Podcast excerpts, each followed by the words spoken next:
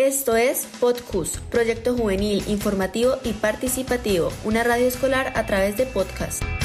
Escúchanos cada semana en nuestro canal, dirigido y producido por estudiantes del Colegio Universitario Socorro. Podcus, la voz educativa, juntos caminando hacia las alturas. Somos CUS. Bienvenidos a Podcus, el programa de podcast del Colegio Universitario Socorro. Les habla Luis Santiago Jaimes y en este segundo episodio les presentaremos la segunda parte de la interpretación de la obra de teatro sobre la batalla de Boyacá. Papá, descanse que yo continúo la historia. Le he dicho que usted no está para que se ponga a echar cuentos. Ya no está para esas cosas. Ay, bueno, hija. Es que ya me siento cansado. Continúe con la historia. Menos mal que usted también se la sabe. Claro, papá. ¿No se acuerda que usted me la ha contado todos estos años durante tres veces al día, siete días a la semana? Y contaba todo lo que iba pasando mientras eso sucedía en la realidad. Recuerdo que en ese entonces teníamos que escondernos. Todos estábamos muy asustados. Bueno, ¿en qué íbamos? En que un tal señor redondo. No, Pepito, es el coronel Rondón. Bueno, ese mismo, ese no tiene nombre de niña, pero sí es círculo. Mi abuelito le contaba a mi mamá que a mis tres tíos se los llevaron para que sirvieran en el frente, aunque nunca entendí en frente de qué. ¿Saben? Todos murieron. Eso mismo nos cuenta mi abuelita, y que a dos de mis tíos les dieron duro y uno se quedó sin poder caminar. Pero eso no le importó porque ayudó a que ganáramos la libertad. Sí, niños, para que todo esto sucediera, muchos de nuestros campesinos y gente del común tuvieron que dar sus vidas. Después de que nuestros compatriotas tenían una ventaja sobre el ejército realista, o sea, el español, en el puente el coronel Juan José Rondón contraatacó y eso provocó que esos malvados españoles retrocedieran en desorden. A esto que estaba sucediendo se unió la tropa de José María Ruiz. Ellos se ubicaron a las espaldas y el general Santander también se les unió, y lanzó un ataque sobre el puente a los batallones cazadores y ahí fue donde se armó la grande. ¡Uy, qué emoción! Todos contra los españoles. Vamos, todos a las armas, debajo de las camas, ya, ya, ya, ahora. Bueno, mija, pensé que otra vez se nos habían metido esos españoles. Bueno, continúo. Después en el puente de los batallones cazadores y primero de línea al mando de los coroneles Joaquín París y Antonio Bando, nosotros los patriotas íbamos ganando. Y aunque el teniente Barrientos trató de recuperarse, no tuvo otra cosa que rendirse. Y ahí fue donde todo terminó, como a eso de las 4 de la tarde. Eh, espere, mijita, espere, mijita. No se le olvide que la mala suerte que tuvo Barreiro, gracias a la valentía de Pedro Pascasio Martínez, un muchacho de tan solo 12 años, se negó rotundamente a dejarse sobornar. ¿Cómo les parece que el tenientico ese Barreiro pretendía que el niño lo escondiera? ¿Cómo no? Ese mismo día el Libertador le dio el cargo de teniente por esa valentía y porque no se dejó sobornar por ese español. Uy, menos mal que no se dejó comprar por ese chapetón. Sí, Camilita. De ese modo se dieron las cosas, y gracias a todo lo sucedido, Bolívar triunfó junto con nuestros hombres en la batalla y nos dieron la libertad. Ah, ahora sí entendí todo lo que mi profe de historia nos contaba en la escuela, pero es que es más divertido cuando nos lo cuenta don Pancracio. Además, es más chistoso cuando don Pancracio se queda dormido y al despertarse es como si estuviera peleando. A continuación, hablaremos sobre el proceso de vacunación en el país y en la ciudad de Socorro. Y por último, una entrevista a una madre de familia del colegio sobre la situación familiar vivida en esta época de pandemia. Cordial saludo queridos oyentes. Les habla Sara Sanabria. En la misión del día de hoy me gustaría compartir con ustedes información básica de cómo está avanzando el proceso de la vacunación preventiva del COVID en nuestro país, cuáles serán las siguientes etapas y cómo se llevarán a cabo.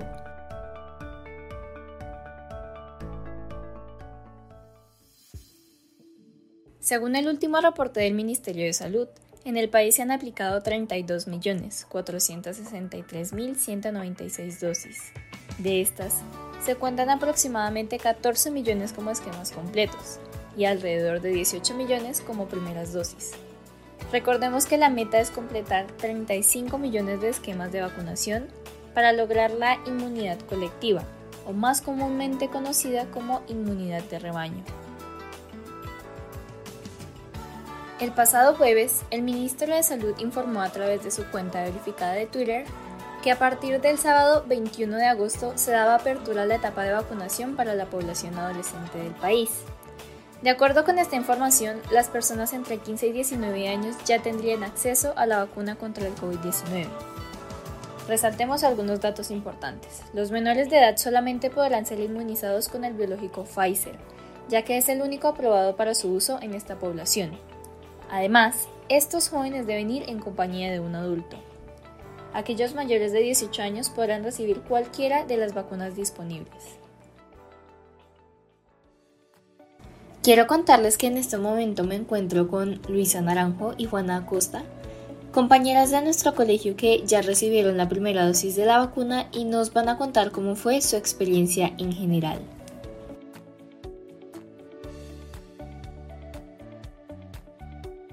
Bueno chicas, bienvenidas. Primero que todo me gustaría preguntarles cuándo las vacunaron y para qué día o fecha les programaron la segunda dosis. También cómo fue el proceso y la experiencia en general, si les dieron recomendaciones y si sufrieron algún tipo de reacción. Hola, muchas gracias por la invitación. Bueno, a mí me vacunaron el 24 de agosto y me programaron la segunda dosis para el 13 de septiembre. Con respecto a la experiencia y el proceso, inicialmente había muchas personas para vacunación acá en el municipio del Socorro y para evitar hacer la fila y todas esas cosas, fui a Simacota donde vive la familia de mi papá y allá me vacunaron. La experiencia finalmente no fue tan dolorosa y fue rápida, solo tuve que esperar dos turnos. Eh, como primera recomendación fue no darme el sol, no ingerir bebidas alcohólicas, si presentaba algún malestar como dolor de cabeza, fiebre o náuseas, tomar acetaminofén cada 8 horas y si se me llegaba a inflamar el brazo, ponerme pañitos de agua fría. Y por supuesto continuar con las medidas de prevención contra el COVID-19 ya que aún me podía contagiar. Personalmente no me dio ningún tipo de reacción fuerte, lo único que me dio fue dolor en el brazo y en la parte del cuello y la espalda, como que se me entumecieron los músculos, pero con un Dolex y reposo se me pasó el dolor. Súper bien Luisa, me alegra mucho. Ahora Juana, ¿podrías contarnos cómo fue esta experiencia para ti? Hola Sara, buenos días, gracias por invitarme a tu podcast. Me vacunaron el 24 de agosto y la fecha que tengo programada para mi segunda dosis es el 18 de noviembre. El proceso y la experiencia en general fue bastante buena. Mm, llegué a tiempo para recibir eh, el ficho con el turno y mientras esperaba pues había sillas, entonces no hubo como ningún inconveniente. Las recomendaciones que tuve fueron que mm, no tomara el sol por cierto tiempo, como por los primeros dos días ya que pues eh, podía empeorar como el asunto.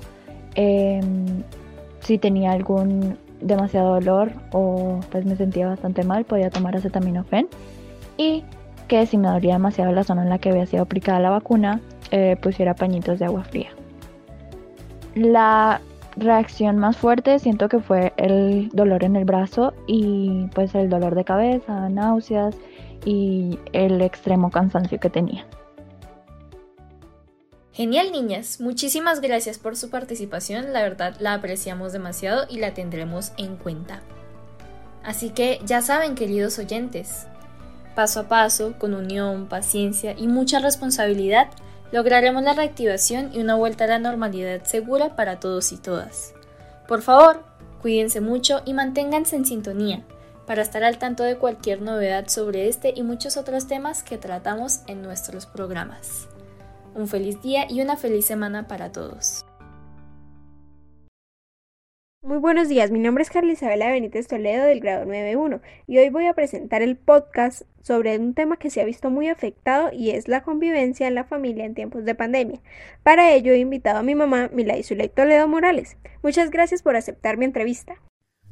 Muy buenos días, Carla. Muchísimas gracias por la invitación. Bueno, a continuación haré una serie de preguntas para indagar acerca de la convivencia en tiempos de pandemia. ¿Qué cree usted que fue fundamental para poder fortalecer las relaciones personales del confinamiento? Bueno, Carla, es una pregunta muy interesante y lo primero que se tuvo en cuenta como tal en la familia fue el darnos cuenta de que esta pandemia era y es una situación pues bastante atípica, por ende implicó que tuviéramos que fortalecer como tal el valor de la unidad entre los diferentes miembros de la familia, es decir, pues que tuviéramos que organizar muy bien el tiempo, los diferentes espacios y todo lo que pasaba y acontecía en nuestra casa. ¿Cómo se organizaron para que todo saliera mejor durante esta época? Sí, en general en esta época hubo demasiada eh, preocupación por el manejo de las relaciones interpersonales con los demás miembros de la familia. Y ya tocando el tema emocional, es muy importante mencionar el, el tema del autocuidado, ¿no? Se crearon hábitos que nos ayudaron a estar bien, siendo muy, muy disciplinados en todos los protocolos de bioseguridad. ¿Para qué? Para generar en los demás integrantes de la familia tranquilidad. ¿Considera que durante la época de la pandemia la tecnología fue un factor de acercamiento con los demás familiares y amigos?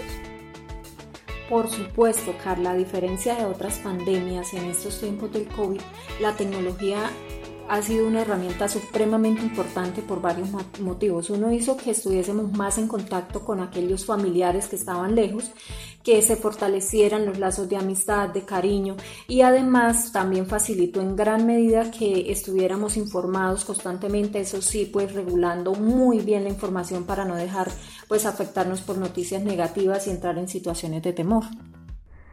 ¿Qué actividades realizaban para no caer en la rutina? Bueno, es muy importante mencionar el tiempo de calidad que le damos a nuestros seres queridos. Entonces planeábamos ver una película, jugábamos pues mm, juegos de mesa, bailamos, hacíamos ejercicio, en fin. Todas estas actividades ayudaban muchísimo al manejo de las emociones y al manejo del estrés que generaba el encierro. Bueno, muchas gracias señora Miladis por aceptar mi entrevista. A usted, Carla, muchísimas gracias por esta invitación. Esto es Podcus, una radio escolar a través de podcast. Juntos caminando hacia las alturas. Somos CUS.